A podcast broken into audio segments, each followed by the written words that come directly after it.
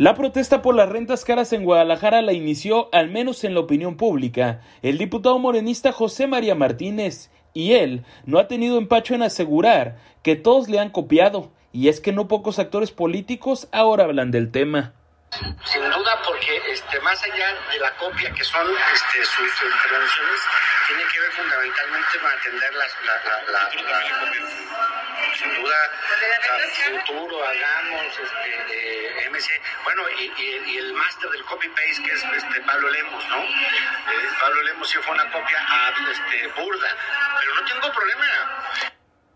Días atrás, el presidente municipal de Guadalajara, Pablo Lemus, puso en operación un programa donde cinco predios municipales serán entregados a desarrolladores inmobiliarios, esperando lograr costos en departamentos de 500 a 900 mil pesos.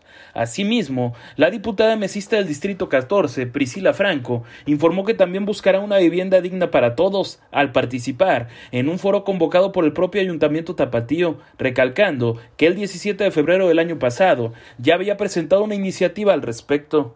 Por un lado, que los gobiernos generen sus recursos a partir de sus instrumentos que les permitan capturar estas plusvalías que ellos mismos generan en la planeación del desarrollo urbano. Y por otro lado, orientar estos recursos hacia la densificación en áreas consolidadas, donde un criterio importante sea aquel fundamento de modelos de desarrollo orientados al transporte.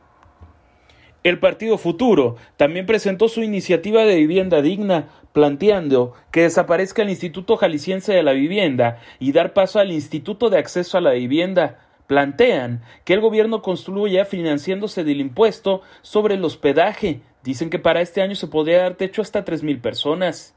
Según datos del Instituto de Información Estadística y Geográfica de Jalisco, la renta promedio en Zapopan es de 27 mil pesos mensuales y se estima que menos del 1% de la población económicamente activa en Jalisco percibe ese salario.